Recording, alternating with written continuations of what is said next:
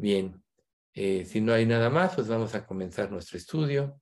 Hoy vamos a comenzar el tercer capítulo, que es Creciendo en Santidad. Ya vimos, el primero fue avanzando hasta la meta, el segundo vencer al mundo, a la carne y al diablo, y este se llama Hacer lo correcto. Cosa que ojalá se nos queden grabados varios conceptos porque eh, a veces nosotros como creyentes somos contaminados en nuestra vida o, todo el mundo hace lo mismo, todo el mundo dice y nos vamos con, con todo el mundo cuando Dios quiere que vivamos una vida justa y de eso precisamente vamos a hablar. Pero pues vamos a pedir que el Señor guíe el estudio y vamos a pedirle a Alex, que ya lo veo por aquí, que si pide. Por favor, Alex. Sí, claro, con mucho gusto. Gracias. Señor, te damos muchas gracias por este día. Te damos gracias porque podemos reunirnos aquí en el estudio. Te queremos pedir, Dios, que sea de, gran bendición y que tú permitas, Dios, que el día de hoy podamos entender y comprender, este, hacer lo correcto, lo, que, lo cual es importante. Señor, pues todo esto te lo queremos pedir en el nombre de tu Hijo Jesús. Amén. Amén. Bien, entonces, eh, algo muy importante es que nosotros tendemos a, tomar nuestras decisiones basándonos siempre en nuestra comodidad o en lo oportuno o, o, en lo que para nosotros puede ser agradable y beneficioso. Sin embargo, todos los creyentes hemos sido llamados y debemos ser motivados a hacer lo correcto. De hecho, pues Dios es perfecto, Dios es justo, Dios es recto, y el hecho de que Dios nos da una nueva creación, una nueva naturaleza y nos, dio, nos da su Espíritu Santo, precisamente es para eso, para que nosotros vivamos una vida justa en función de lo que Dios nos muestra, nos revela a través de su palabra. Recuerden ustedes que la revelación de su palabra va en aumento en la medida en que nuestra obediencia se perfecciona. Esto es, en la medida en que nos va conquistando nuestra mente, nuestro corazón y el deseo nuestro es agradar a Dios, es servir a Dios, es dar un testimonio a este mundo corrupto de Dios. Y cuando eso empieza a suceder, es como si Dios nos abriera un panorama más grande para poder servirle. Entonces, si nosotros eh, sabemos todo esto, Debemos meditar en estas verdades para ser motivados a siempre hacer lo correcto. Muchas veces nosotros sabemos actuar de este modo, pero no siempre para nosotros es conveniente, agradable o beneficioso. Y ahí es donde nosotros enfrentamos luchas internas porque la naturaleza humana siempre busca su comodidad, siempre busca eh, no tener problemas, trata de huir a ellos y muchas veces el costo de ellos lleva a que nos conformemos a, todo lo que esta sociedad dicta o hace. Y, el, peligro de eso es que si nosotros empezamos a hacer esto, vamos perdiendo esa convicción o vamos perdiendo ese parámetro que queremos mostrar al mundo de que las cosas pueden ser diferentes. Por tanto, eh, podríamos pagar un alto precio por eso, ser desaprobados por la, por la sociedad, menospreciados por otros, pero al final de cuentas, Dios a través de su iglesia es quien va a mostrar al mundo lo que es una nueva vida. Si nosotros fallamos en ese aspecto, nosotros vamos a dar un falso testimonio de Cristo. Entonces, a veces también nos podemos sentir frustrados porque los que tienen autoridad o, los que dependemos o tienen que dar directrices claras no lo hacen puede ser un pariente, nuestros padres, nuestros amigos, aún líderes de la iglesia que, que no explican con precisión. Y, de hecho, créanme que nosotros oramos mucho para que Dios nos permita ser claros. Recuerden, yo siempre tengo en mente algo muy importante. La palabra de Dios es simple y hace entender a los simples. Por tanto, el, el hecho de, de, exponer conceptos es para que nos pueda quedar muy claro, pero empiezan a conjugarse una serie de situaciones en la mente como nuestros propios intereses, reitero, como nuestra propia comodidad. Y esto nos lleva a luchas internas que a veces son muy, muy fuertes. Entonces, muchas veces podemos acabar frustrados precisamente porque eh, no agradamos, no agradamos a Dios, pero tampoco vamos a agradar a las personas. Por ejemplo, una de las personas de los mexicanos, por ejemplo, que se van a Estados Unidos y ya los padres hacen una vida y llegan los hijos de estos que son hijos de mexicanos, pero se sienten gringos y menosprecian a los mexicanos, pero ellos mismos tienen ese fundamento que es lo que si mal no recuerdo es lo que le llaman a los, los chicanos. O sea, se comportan de una manera ilógica. ¿Por qué?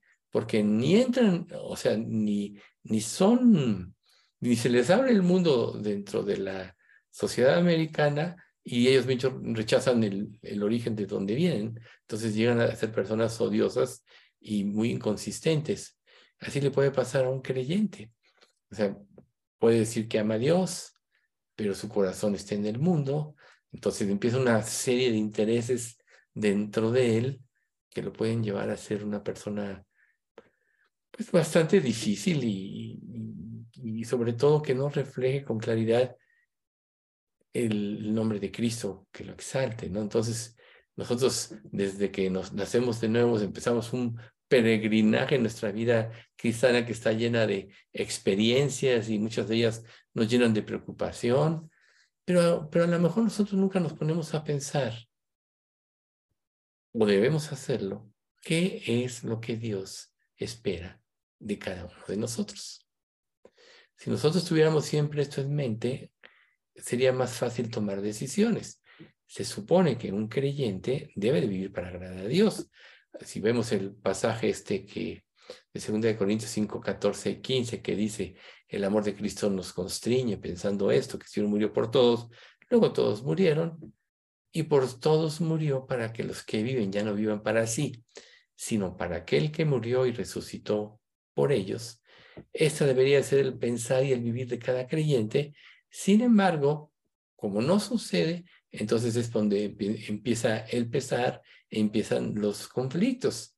Por eso Dios nos lleva, por ejemplo, a, a tener nuestros tiempos devocionales al principio del día, leer la palabra, meditar en ella, eh, dentro de la meditación tenemos que pensar cómo podemos aplicar lo que acabamos de leer a nuestra vida, cómo podemos depender más de Dios para que Él se glorifique, cómo podemos actuar para llevar una vida más justa o que más se parezca a la justicia de Cristo. O sea, si nosotros empezáramos a, tener tiempos así un poquito más eh, profundos en nuestra relación con Dios, seguramente los parámetros estarían más claros de nuestra vida y cometeríamos menos errores. Pero cuando somos simples, es precisamente cuando vienen los problemas, porque ni entendemos bien, ni sabemos cómo actuar, ni cómo conducirnos, y esto precisamente trae, pone en entredicho el nombre de Cristo. Por eso es que nosotros tenemos que ir primero, ahora sí que a los pies de Jesús, ver la cruz en todo momento y purificarnos de pecado, exclamar, como dijo Isaías, en Isaías 6.8, he aquí, envíame, envíame a mí, ¿no? Porque Dios le dice, ¿a quién enviaré? Y le dice, ¿qué quieres que haga? ¿Qué quieres que haga, Señor? Entonces, nosotros si estamos aquí para agradar a Dios y para dar un testimonio al mundo, que, repetidamente decimos, esta es la razón por la cual Dios nos dejó en este mundo, sino al momento de la conversión nos hubiera llevado al cielo, porque ¿para qué nos deja en este mundo a sufrir en un mundo lleno de pecado? Pero si, si, no, si perdemos de vista que, si no perdemos de vista que Dios nos deja en este mundo con un objetivo, entonces se quitará la confusión, el desaliento, la decepción, la frustración, inclusive en muchos casos hemos sido hasta paralizados por esto. No le hayamos sentido a nuestra vida cristiana, nos preguntamos para qué estoy aquí, fijamos los ojos en lo que no debemos, y eso nos hace que vivamos precisamente así, como un impío en un mar en tempestad. Entonces, debemos tener presente siempre, y esa es una de las bases importantes de, de, esta, de este capítulo que estamos viendo, es qué es lo que quiere Dios que hagamos. y que espera Dios de sus hijos. Entonces, si nosotros, por ejemplo, Isaías era joven, pero él ya estaba preparado, por eso Dios le dice, ¿a quién enviaré? Envíame a mí. No lo dudó, él respondió inmediatamente. Entonces, quizá deberías de preguntarte en tu corazón, ¿qué tan dispuesto estoy a responder a esta voluntad divina? A veces nosotros eh, podemos decirle a Dios, Dios, pues estoy llevando mi vida cristiana, no le veo sentido, no pasa nada, estoy aquí aparentemente no pasa nada, con mis parientes, no mis hijos, mi esposo, etcétera, cual sea nuestro caso. Y a veces no nos ponemos a pensar que hemos quitado los, los ojos de la meta. Y los ojos es, o sea, y la meta es que y nos interpongamos entre la maldad de este mundo y sobre todo con las personas que más amamos y a quienes Dios nos pone por delante para que les testifiquemos y, quitamos los ojos de eso y entonces pues, somos como un barco a la deriva. Entonces, si nosotros cada día consideramos nuestra vida, cuál es el objetivo por el cual estemos aquí, entonces todo tendrá más sentido. Entonces sabremos que fuimos creados a la imagen de Dios para reflejar la santidad de Dios. Recuerden, la misma escritura dice, sin santidad nadie verá al Señor. Obviamente, una de las evidencias de la santidad es que tú naciste de nuevo, que Dios te dio el Espíritu Santo y te santificó y que entonces empiezas a llevar una vida como la que llevó Cristo entonces estás viviendo en santidad. Pero si tú no vives en santidad, entonces debes de cuestionar si realmente Dios está actuando en ti. Para lo cual debes de preguntarte, ¿qué es lo que te atrae cotidianamente? ¿Cuál es el pensamiento que rige tu mente? ¿Hacia dónde vas? Etcétera. Y si Cristo no está presente ahí, entonces debes de dudar, reconsiderar y reafirmarte en la fe. Recuerden, una vez, hace poco les platiqué, y vale la pena recordarlo, de una persona que hizo un video de su vida, de sus triunfos y todo eso, y me lo prestó para que yo le diera mi opinión. Y pues sí, estaba muy bien realizado el video, pero yo le, lo único que vi es que Cristo no, no aparecía ahí para nada. Y le dije, pues mira, está muy bien realizado el video y todo, pero sacaste a Dios de tu vida. Eso fue lo único que le dije, le dije, ¿no? Entonces muchas veces nosotros no nos damos cuenta y en nuestro diario convivir con las personas, en nuestro diario actuar, estamos sacando a Dios de nuestra vida. Entonces, ¿cómo vamos a nosotros a tener una idea de, qué tenemos que hacer en este mundo si estamos, si no tenemos, o sea, si estamos, digamos, desviados de lo que es la verdadera meta? ¿Sí? Si fuimos creados a la imagen de Dios, si Dios nos dio la mente de Cristo nos dio una nueva creación, nuevo espíritu, nuevo corazón, es para que vivamos como Él vivió y para que amemos lo que Él ama. ¿Y qué es lo que Él ama? La santidad. Que nosotros vayamos dejando este mundo. ¿Cómo? Pues en la dependencia de Dios, en oración, en obediencia. ¿Cómo vas a dejar el mundo de pecado si no obedeces? ¿Cómo vas a dejar el mundo de pecado si es lo que más te atrae y lo prefieres a pasar tiempos que te santifiquen leyendo la palabra, limpiando? Recuerden, la palabra nos limpia, nos ubica, nos hace ver cómo realmente somos. Les, recuerdo Hebreos 4:12, la palabra de Dios es viva y eficaz, más constante que todo espada de dos filos y penetra hasta lo más profundo del alma y del espíritu, de las coyunturas y los tuétanos y discierne las intenciones y los pensamientos del corazón. Por tanto, si en nuestra vida nosotros no estamos discerniendo las intenciones y los pensamientos del corazón y vemos que no hay consistencia, quiere decir que no estamos profundizando lo suficiente en la palabra. Podemos tener muchos conceptos cristianos, pero ¿de qué nos sirve? ¿Cómo vamos a, a comprobar que la palabra de Dios es verdad y es eficaz si no los aplicamos en nuestra vida. Por eso la escritura misma dice, no son los oidores de la ley los justos ante Dios, sino los que cumplen la ley, esos serán justificados. Entonces podemos saber la palabra casi de memoria, podemos tener subrayada toda la Biblia, Pero si no estamos conformando nuestra vida a ella, quiere decir que hemos perdido el fin principal del motivo de nuestra creación y por el cual Dios nos dejó en este mundo. ¿Cuál es este fin? Glorificar a Dios con nuestras vidas. Recuerden la oración de Cristo de Juan 17, capítulo 17. Señor, te he glorificado, ahora glorifícame a mí. O sea, si tú vives para glorificar a Dios, Dios te va a glorificar a ti.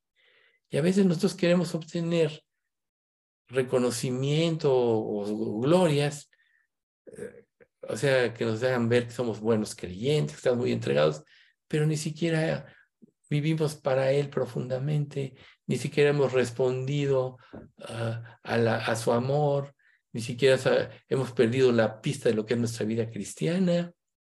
Te voy a hacer una esta pregunta.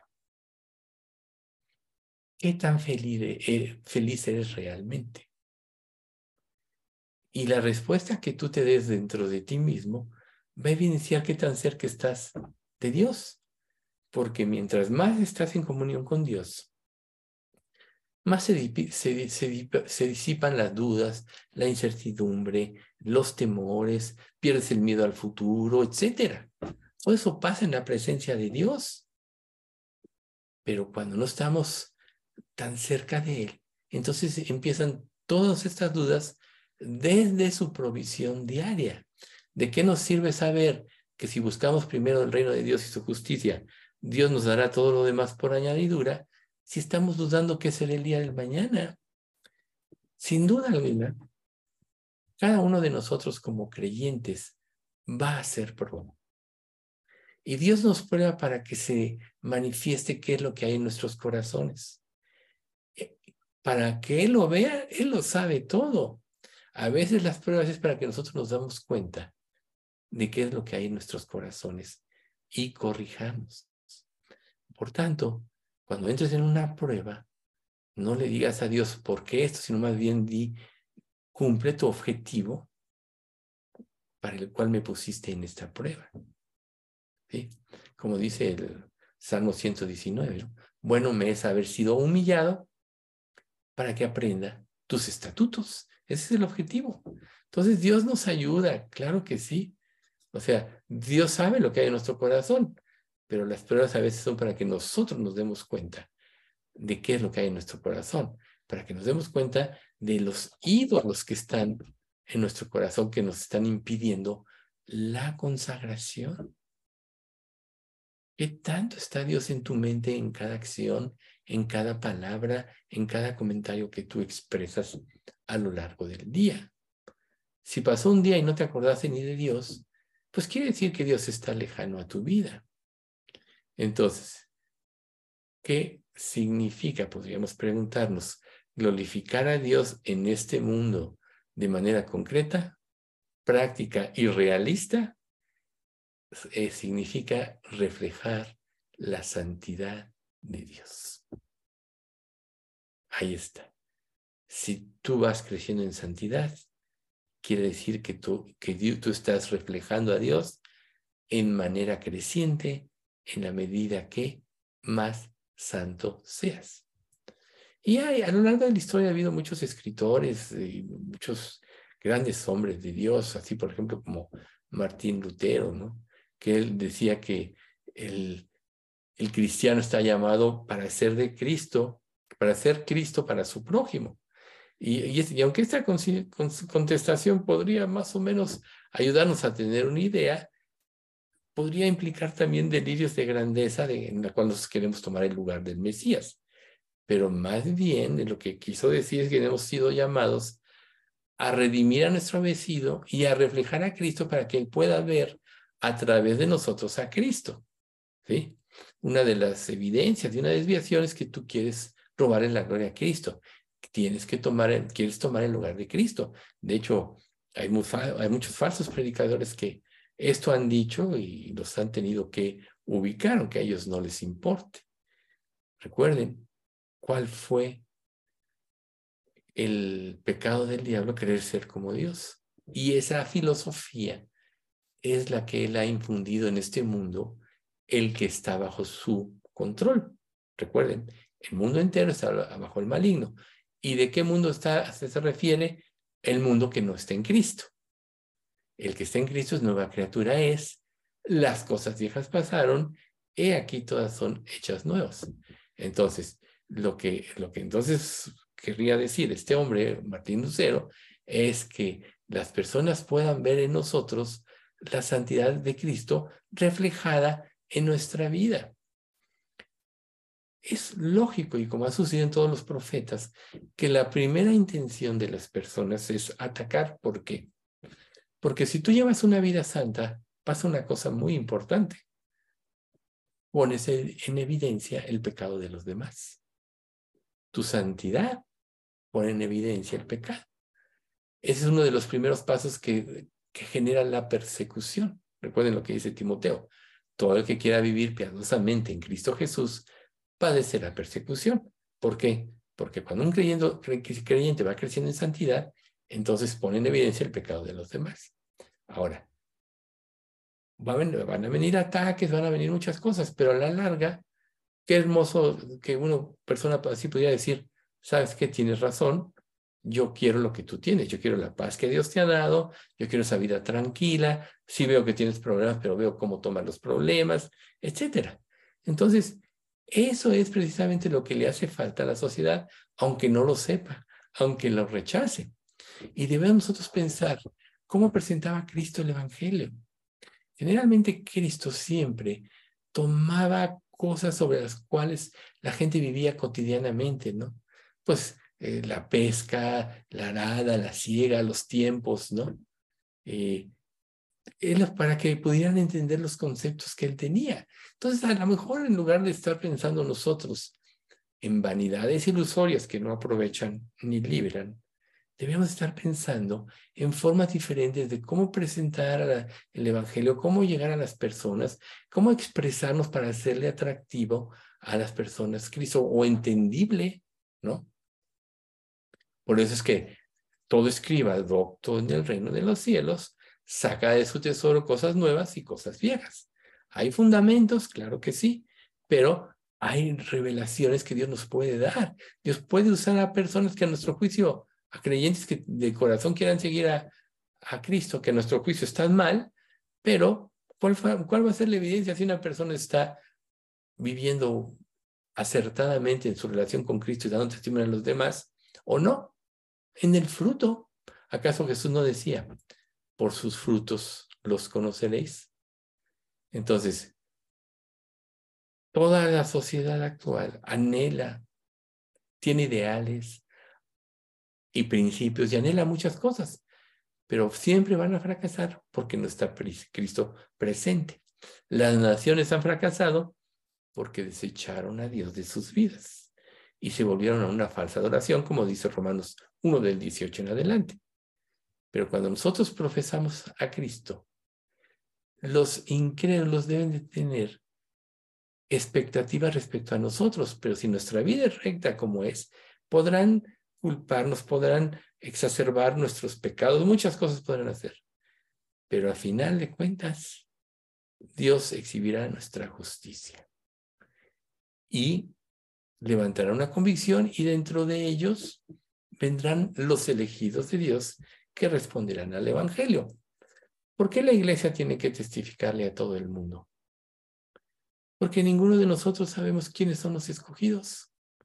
Testificarle a todo el mundo es dar testimonio al mundo de la gracia de Dios.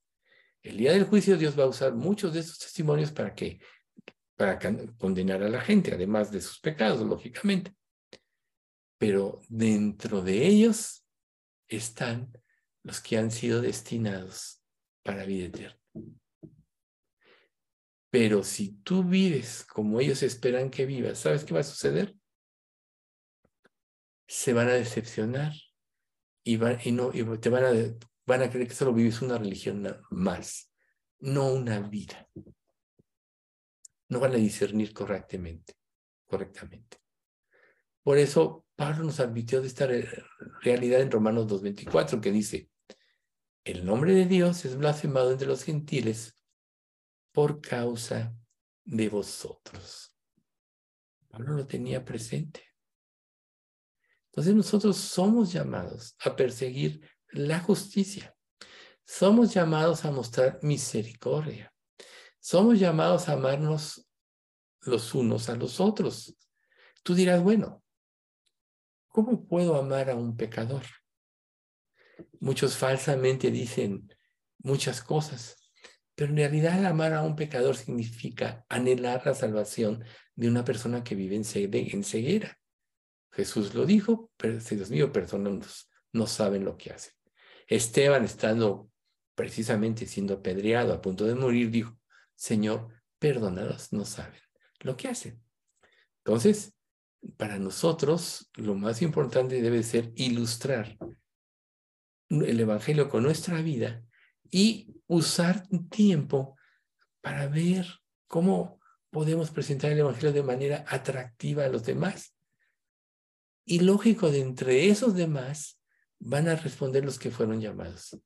¿Por qué van a hacer? Van a responder porque el Espíritu los está llamando, porque el Espíritu Santo los va a convencer de justicia, de pecado y, y de juicio, pero nosotros somos el instrumento. Si no, Dios nos diría, ir por todo el mundo y predicar el Evangelio a toda criatura. Ir por todo el mundo y predicar el Evangelio a quién? Pues a todo el mundo. Sabemos que solo se van a salvar los que Dios ha escogido. Pero ese es un testimonio al mundo. Entonces, cuando nosotros, los que llevamos el nombre de Cristo, somos de manera habitual una mala representación de su carácter, el mundo opina y con razón. No hay una esperanza en la, en la humanidad, porque ni siquiera un creyente puede vivir la vida cristiana. Entonces, se les hace algo infranqueable, insostenible. O sea, si tú, que te jactas de ser creyente, que naciste de nuevo, que tienes, dices que tienes al Espíritu Santo, no puedes vencer ¿Qué esperanza le dejas a una humanidad que no tiene ninguna ayuda para eso? Que es esclava de su pecado, que su mente está corrompida, que su mente vive en ceguera, que odia a Dios y ama el pecado. ¿Qué esperanza le dejas? Es delicado confesarse como cristiano ante los demás. Es muy delicado porque la gente va a poner los ojos en ti. Y de lo que tú hagas, va a decidir si sirve tu cristianismo o no. Nosotros hemos visto malos testimonios a lo largo de nuestra vida. Y todo eso debe ser ejemplos para nosotros, para no caer en las mismas cosas. ¿Y cómo no caer en las mismas cosas? Vivir para agradar a Dios en todo lo que hacemos. Vivir para glorificarlo. Vivir para honrarlo. Desde el momento que tú quitas los ojos de Cristo, desde ese momento ya te estás viendo a ti mismo.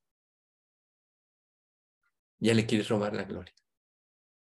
¿Cuántas veces no puedes caer en una trampa como esta? ¿Sabes cuándo le puedes estar robando la, la gloria? Cuando quieres reconocimiento y dices, es que a mí nadie me reconoce. Una persona que en un principio cuando nos separamos venía a este grupo, dejó de venir. Y un día hablé con ella. Me dice, sí, es que ya no me tomabas en cuenta para muchas cosas. Entonces yo dije, no, aquí no está. Entonces le dije, pues es que la verdad tú debes de vivir para servir a Cristo. Lo que Cristo te da nadie te lo va a poder quitar. Y si vives para, ah, para, para, Cristo, nunca vas a tener una decepción porque sabes a quién le pertenece la gloria y la honra. Es necesario que Él crees que yo mengüe, como dijo Juan el Bautista. Pero pues, Él tenía otros, otras motivaciones y se fue. Pues bueno, muchos se pueden haber ido de eso, se pueden estar yendo de esta manera. Pero si nosotros nos queda claro, nos quedan claros esos conceptos y en nuestra, iglesia, procuramos siempre la gloria de Dios, la verdad es que nunca vamos a requerir o demandar reconocimiento. ¿No creen ustedes que el que nos debe dar el reconocimiento es Dios y no las personas. Si tú quitas los ojos de Dios y esperas reconocimiento de las personas, vas a modificar tu conducta para agradar a las personas y no a Dios. Si tú esperas reconocimiento de Dios, entonces todo lo que vas a hacer respecto de tus palabras, tu conducta, tus proyectos de vida, tus acciones, es para glorificar a Dios y así nunca te vas a desviar. Por tanto, si nosotros procuramos la gloria de Dios en todos los ámbitos de nuestra vida, el mundo incrédulo lo va a notar. Es imposible que no lo haga. ¿Ya que nos podemos referir con la gloria de Dios? Cuando el término en gloria se usa en relación con Él, tiene que ver con su ser interior. Fíjate, interesante. ¿Sí? Eh, o sea, ¿qué es lo que Dios ve en nosotros? La escritura dice, Dios no mira lo que mira el hombre, pues el hombre mira lo que está delante de sus ojos. Dios del corazón. Y cuando nosotros empezamos a profundizar en nuestra relación con Dios, empezamos a entender su grandeza interna, su amor infinito y lo que Él es. Nadie es más bello que Dios. Nadie puede dar más que Dios ya que Él hizo todo. Él no requiere de nada ni de nadie para ser feliz. Recuerden, él es completo en sí mismo. Entonces, ¿cuál debe ser nuestro reto como creyentes? Conocer cada día de forma más profunda a Dios. Porque Dios es invisible a nosotros. O sea, si tú ya eres salvo, sabes que lo tienes, el Espíritu te da testimonio, pero no lo ves, ¿verdad? Pero sí empiezas a ver los efectos de tu comunión con Él cuando Él empieza a manifestarse dentro de tu interior y empieza a manifestarse en forma tangible en el resultado de tu vida, en, cosas visibles.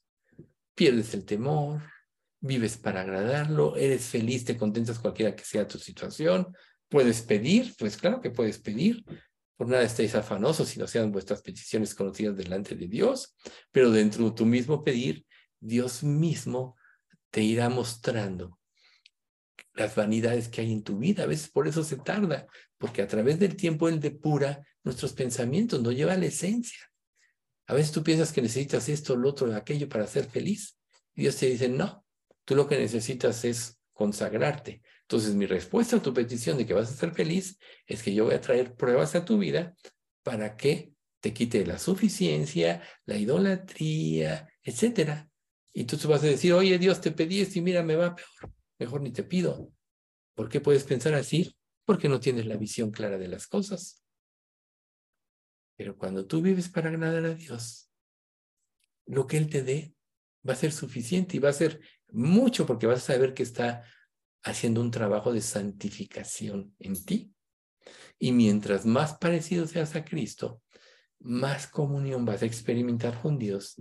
Y entonces visiblemente vas a ver a Dios en tu vida y esto iba a ser más perceptible y esto te dará, te dará seguridad. Te, te permitirá tener más entendimiento. Podrás discernir las cosas en forma correcta. ¿Cuál fue una de, por ejemplo, una de las razones por la que todo el mundo admiraba a Salomón? En sus tiempos ni siquiera alguien se atrevió a hacer guerra contra él. La sabiduría que Dios le dio. Recuerden cuando lo fue a ver la reina del Saba. Cómo, cómo al final de su visita dice, lo que me habían dicho de ti no era ni la mitad de lo que tú eres.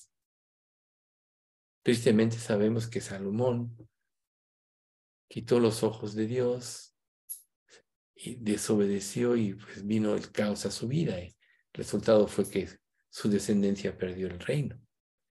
Pero en los tiempos en que él vivió para Cristo, fue luz y tenemos la evidencia de los proverbios del libro de Eclesiastés, del poema de Cantares, que es del poema de poemas, podríamos decir. ¿Cuánto no podemos aprender nosotros de proverbios? Entonces, te será fácil discernir. Dice, decía la escritura, no hay cosa que el Salomón no le contestara a la reina del Saba. Y así a cualquiera que le, que le preguntara cosas. Por eso todos querían oír la sabiduría de Salomón. Y a ti te será de esa manera en la medida que tú crezcas en tu relación con Dios, en la medida que tú crezcas en santidad. Entonces, tú empezarás a ver todas las historias, todos los acontecimientos de la Biblia, todo lo que Dios revela para y a través de ellos vas a ver la divinidad de Dios, que es lo que ustedes recuerdan es la teofanía, que es una manifestación externa de lo que es Dios. O sea, Dios, nadie ha visto jamás a Dios, pero Dios sí se manifiesta, como cuando estudiamos lo de la zarza eh, con Moisés, ¿no? de la zarza ardiente, como Dios tuvo esa teofanía, si recordarán. Entonces, Dios se va a empezar a manifestar. O como cuando eh, pues, nace Jesús y, y los ángeles se aparecen a los pastores y cantan, etcétera, ¿no? O sea, la gloria de Dios resplandeció alrededor de ellos. Y esa fue esa gloria chequiná, si ustedes recuerdan, ¿no? O sea, una manifestación externa de la gloria divina. Y así va a suceder en nosotros en la medida que seamos más parecidos a Cristo, esto es, en la medida que crezcamos en santidad. Vamos a dejar de vernos a nosotros mismos y lo único que vamos a perseguir es la gloria de Dios. Por eso volvemos a ver a Esteban. Lo único que Esteban pretendía era glorificar a Dios y por eso es que les puede hablar y decir toda la vida en un capítulo de la Biblia, toda la historia de Israel en un capítulo de la Biblia y lo que realmente era, ¿no? Necios, desleales, etc. Por eso empezaron a crujir contra sus dientes y lo apedrearon. No soportaron. Y a lo mejor por vivir así tú vas a sufrir persecución. Pero recuerda que la persecución es una evidencia de que tu testimonio está siendo fiel al mundo, de que Cristo está en ti. Entonces, recuerden ustedes que siempre la gloria de Dios alude a quién es Dios, no a quién lo, no lo que Él hace. Entonces, si no es el amor condicional, tú puedes decir, no, yo, oh Dios, yo te voy a amar si me prosperas en, en, el, en la vida, si me das un buen trabajo, si gano dinero, si compro lo que yo quiero. Vas a estar equivocado. ¿Qué le dijo Job a su esposa? ¿Recibiremos de Dios bienes y no males? Amar a Dios significa abandonarnos a su voluntad sabiendo que es buena, agradable y perfecta. Y que aunque nosotros en esta vida no entendamos muchas cosas que nos pasan, o que vamos a vivir o que ya hemos vivido, que no le hayamos tanto sentido, si nosotros estamos viendo a Dios en todo esto y a quién es Él, nada nos va a hacer infeliz. Entonces volvemos a Pablo he aprendido a contentarme cualquiera que sea mi situación, porque confiaba plenamente en Dios. Entonces la pregunta es, ¿tú confías plenamente en Dios? A tal grado que no importa qué pase en tu vida. ¿Confías en Él o estás esperando que Él haga lo que tú quieres? Quiere decir que estás equivocado en tu perspectiva. Pero si tú sabes que Dios dice que si Él comenzó en nosotros la buena obra, la va a perfeccionar hasta el día de Jesucristo, vas a saber que Él va a formar a Cristo en nosotros en este proceso y nos va a estar haciendo crecer en santidad. Entonces, ¿cuál debe ser la meta de todo creyente? Crecer en santidad. Llevar una vida justa. ¿Sí? Amar la voluntad de Dios, o sea, todo lo que Dios haga, es perfecto y no se equivoca, aunque no lo entendamos, aunque aparentemente sea una situación difícil en nuestra vida. Por eso Dios nos revela en la Biblia múltiples, acciones de Él. La Biblia está llena de historias. Y a veces tú dices, no, esta ya me la sé, esta ya. Pero realmente te la sabes, realmente has entendido la razón por la cual dejó las diferentes historias que hay en la Biblia. Las dejó para que aprendiéramos de su carácter, para que aprendiéramos cómo no debemos conducirnos. David perdió la pista cuando pegó con Betsabé. Pero al tiempo, Dios le mostró. Pero como había él dispuesto su corazón de este joven, lo pudo ver. Por eso Dios no lo mató. Por eso le dijo al profeta Natán, Dios ha remitido tu pecado, no morirás, pero va a haber consecuencias. Y las hubo, lo sabemos. Entonces imagínate tú, si David hubiera tenido los ojos puestos en el momento de la tentación en Dios y hubiera temido todo lo que se hubiera evitado de sufrimiento y tragedias para su familia. Por tanto, debemos de saber que si profesamos el nombre de Cristo y somos hijos de Dios, nuestras acciones están trayendo beneficios o consecuencias nefastas a los que nos rodean, máxime a nuestra familia. Entonces, reiterando, cuando Dios habla de las acciones de Dios, lo hace para manifestar su gloria. El término normal es justicia. Dios manifiesta su justicia. Entonces, lo mismo sucede con nosotros. Recuerden, como Él es, Primera de Juan 4, 17, como Él es, así somos nosotros en este, en este mundo. Entonces, lo primero que debemos ser es santos en Cristo, antes de mostrar a Cristo el mundo. Yo voy a decir, Dios contesta tus oraciones, le digo a otro, le puedo decir a otro. ¿Y realmente lo crees? Si tú creyeras que Dios contesta tus oraciones, no estarías cuestionando a Dios de por qué esto, lo otro o aquello. Si sabemos que el destino como hijos de Dios es glorificar a Dios como criaturas hechas, hechas a su imagen, esto se va a demostrar por medio de la práctica de la justicia. Hoy en día vemos que poco se habla de la justicia de Dios, porque la gente teme.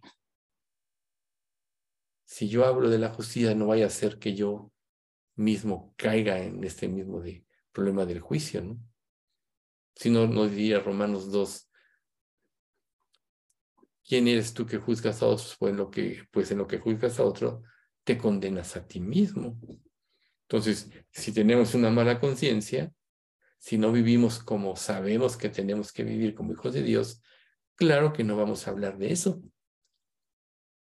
porque nos va a evidenciar. Ya caímos en la, trampa del diablo ahí, ya estamos silenciados.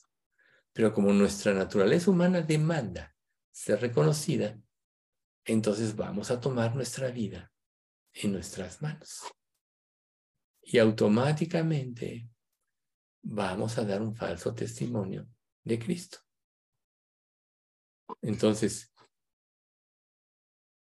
cuando en las iglesias de Dios se profesan los medios de gracia, es precisamente donde el Espíritu Santo tiene que estar presente. Pero si nosotros resistimos al Espíritu Santo, es lo que le dijo Esteban a los a los israelitas, ustedes siempre resistir al Espíritu Santo. Y si nosotros estamos, lo estamos resistiendo, ¿cómo vamos a tomar en serio la obediencia a Él? Si no escuchamos lo que Dios nos habla a través de los mensajes, a través de la Biblia, ¿cómo vamos a vivir una vida de justicia? Si es lo primero que desechamos. Porque si en cada predicación se habla de la justicia, se habla de la obediencia, se habla de la sumisión a Dios, se habla que la voluntad de Dios es buena, es agradable y es perfecta. Entonces, ¿qué pasa cuando estamos escuchando hablar de justicia y no estamos obedeciendo? Nos sentimos juzgados, lo tomamos personal, por eso vienen los problemas y los conflictos. Pero para la iglesia es imperativo siempre estar predicando sobre la justicia de Dios, porque a final de cuentas, Él va a juzgar todo. Recuerden que aún Él va a juzgar la vida de nosotros los creyentes. Les recuerdo 1 Corintios 3, 13 al 15. La obra de cada uno se hará manifiesta, pues el día de la, la declarará, pues por el fuego será probada. Y la obra de cada uno, cual sea, el fuego la probará. Si permaneciere la obra de alguno que sobreedificó, recibirá recompensa. Si la obra de alguno se quemare, recibirá pérdida. Si bien el mismo será salvo, que así como por fuego. Entonces, ¿qué podríamos decir ahorita aplicando este pasaje a lo que estamos eh, tratando de entender en este estudio? El fuego, todo va a ser probado a la luz de la justicia divina y lo que no encuadró de acuerdo a la justicia de Dios será quemado. O sea, que si en un creyente va, va, a aplicarse un juicio también, aunque no va a ser un juicio de condenación, según termina este pasaje, es imperativo que nosotros tengamos bien claro lo que es la justicia de Dios y predicarla, porque nadie será justo por su propia cuenta. Necesitamos de Dios. Quizás el término hasta te parezca, pues así, desagradable. ¿Sí? Pero si en la iglesia actual se predica el vivir espiritualmente, el ser piadoso, el vivir en, eh, en moralidad, Quiere decir que nosotros automáticamente somos llamados no a ser inmorales, no a ser poco espirituales, sino lo que estamos diciendo, a llevar una vida en comunión con Dios, a llevar una vida de misericordia, de piedad y de moralidad. ¿Para qué? Para poder ser un parámetro claro al mundo incrédulo. Y si nosotros estamos orientados por el Espíritu Santo entonces, quiere decir que todo lo que vaya en contra de los objetivos de Dios va a quedar en evidencia, puede chocar. Entonces, el objetivo es que los creyentes vivamos una vida justa, no en función de nuestros esfuerzos humanos, los cuales van a, van a fracasar, no teniendo metas equivocadas como buscar el poder, los dones de que tanto hemos hablado y, por eso está tan, tan difundido esto en la palabra de Dios del Nuevo Testamento, no en las disciplinas que Dios puede usar en nosotros para llevarnos a la justicia. Dios quiere que anhelemos, procuremos vivir la justicia de Cristo en la dependencia de Él. Entonces podríamos decir que la vida espiritual es un medio para alcanzar una vida de justicia, que la moralidad puede practicarse erróneamente sin tener en vista la gloria de Dios y solo se puede practicar la piedad en los términos de observación externa y religiosa. ¿Qué quiere decir esto? Que si nosotros vemos la palabra, si nosotros vemos las acciones de Dios, vamos a ir comprendiendo más y más su carácter y lo vamos a ir asimilando. De nada va a servir que te pases horas y horas orando, que puedas leer muchos capítulos de la Biblia al día, que no falles a los estudios, que no falles a tus compromisos, si tú no estás viviendo una vida justa porque estás en el ángulo equivocado. El ángulo correcto es donde todas las cosas encuadran y, caen y, dan un resultado que se predice, que Dios predice en la Biblia. Pero cualquier desenfoque atrofia todo, toda tu vida cristiana. Es lo que tenemos que entender. No podemos vivir parcialmente la vida cristiana. O la vivimos o no la vivimos. Lo cual te lo, te lo voy a decir con un pasaje. El que no es conmigo, contra mí es. Y el que conmigo no recoge, desparrama. Ahí está. No es, medio estoy y ya. Eso estoy o no estoy. Y para estar, el mérito y la gloria es absoluta de Cristo, de Dios.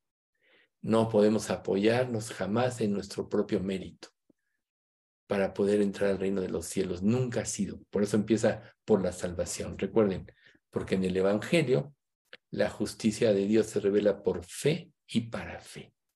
Como está escrito, más el justo por fe vivirá.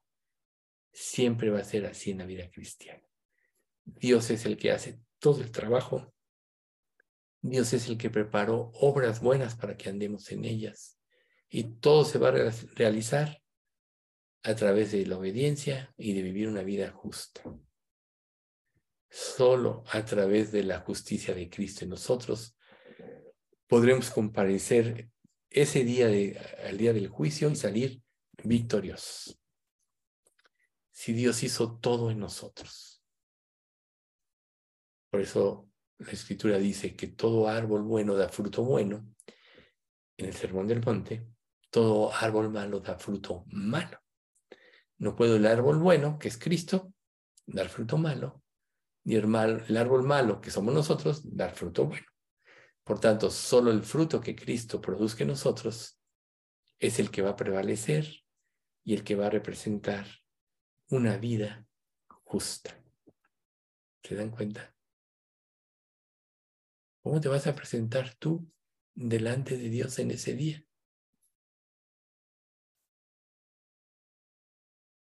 Si Dios nos quitara un grado de justificación en Cristo, pereceríamos inmediatamente nuestros pecados. Eso te lo dice el Salmo 133. Ya, si mirares a los pecados, ¿quién, oh Señor, podría mantenerse? Pero nosotros sabemos perfectamente que gracias a la muerte de Cristo en la cruz, gracias a que Él tomó nuestro lugar,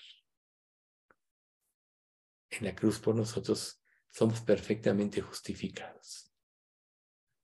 Por tanto, vivamos así.